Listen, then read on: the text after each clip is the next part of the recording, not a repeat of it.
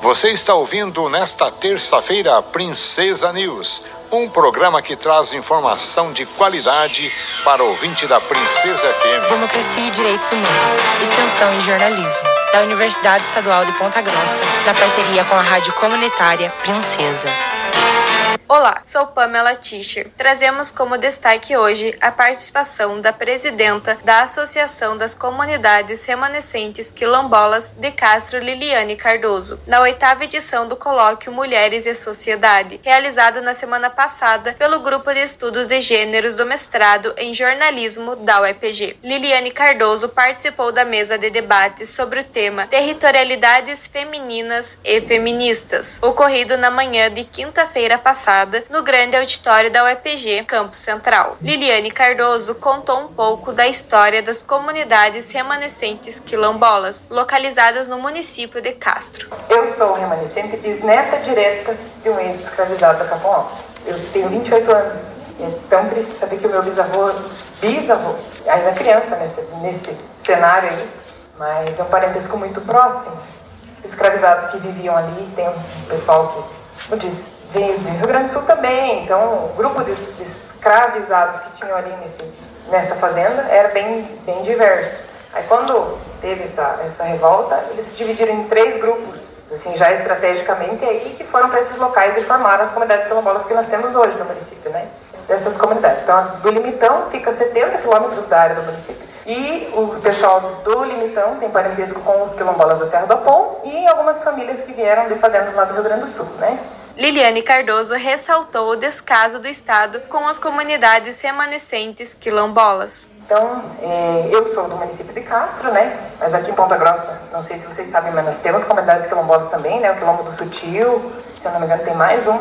E, assim, os registrados, né? A gente sabe em número é, no Paraná, são 38 comunidades quilombolas certificadas pela Fundação Cultural Palmares. Mas a gente sabe de mais de 80, provavelmente esse número já pode ser maior. Né? Então, nós em Castro, município de Castro, temos quatro comunidades reconhecidas, né, com certificado pela Fundação Palmares. Então, se no Paraná inteiro são 38, só em Castro nós temos quatro, é um número considerável. Né? Então, as comunidades são a comunidade de Limitão, de Mamãs, Serra do Pão e do Tronco, que é uma comunidade urbana. Também temos bastante remanescentes do quilombo de Arapoti, né, vivendo na, na área urbana lá do município.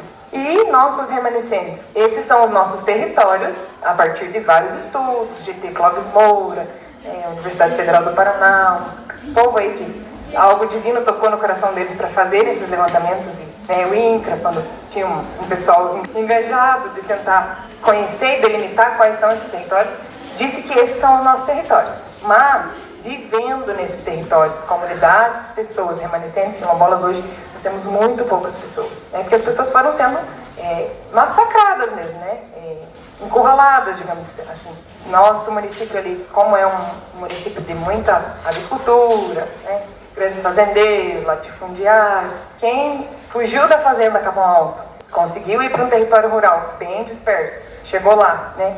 montou um barraquinho para tentar sobreviver. E agora? Vou viver do quê? Vou trabalhar aonde? Não falo a língua. Acabou vivendo em condições análogas à escravidão durante né, todo o tempo ainda existe, até hoje, muita gente assim. Então o pessoal foi saindo, formou esse primeiro território, né, o quilombo para fugir ali daquele período escravagista, mas depois, para poder ter condições de continuar vivendo, foi saindo aos poucos, né, vai trabalhar numa fazenda, em outra, vai se aproximando mais do município, e acabou que hoje os territórios estão delimitados, estão demarcados, demarcados e nós estamos com todos eles né, nessa luta agora com o INCRA, esperando a titulação dessas terras. Então, no Paraná, só o município de Palmas tem um pedacinho lá, quilombo é, reconhecido, já e devolvido aos quilombolas, e os demais não tem como viver no quilombo igual algumas comunidades indígenas ainda conseguem viver no seu território, permanecer com a sua cultura, né?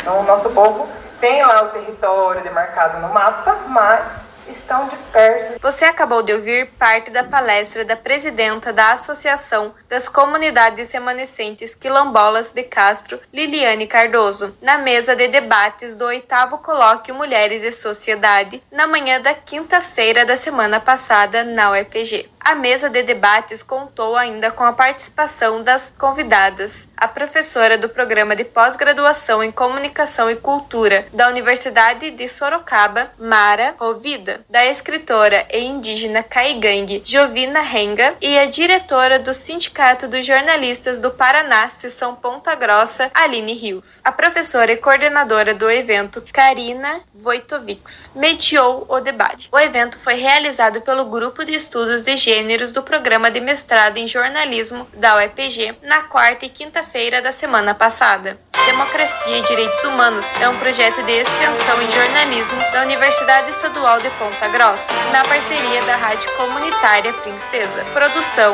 locução e edição Pamela Tischer. Professora responsável Hebe Gonçalves. Princesa News, deixando você por dentro dos fatos.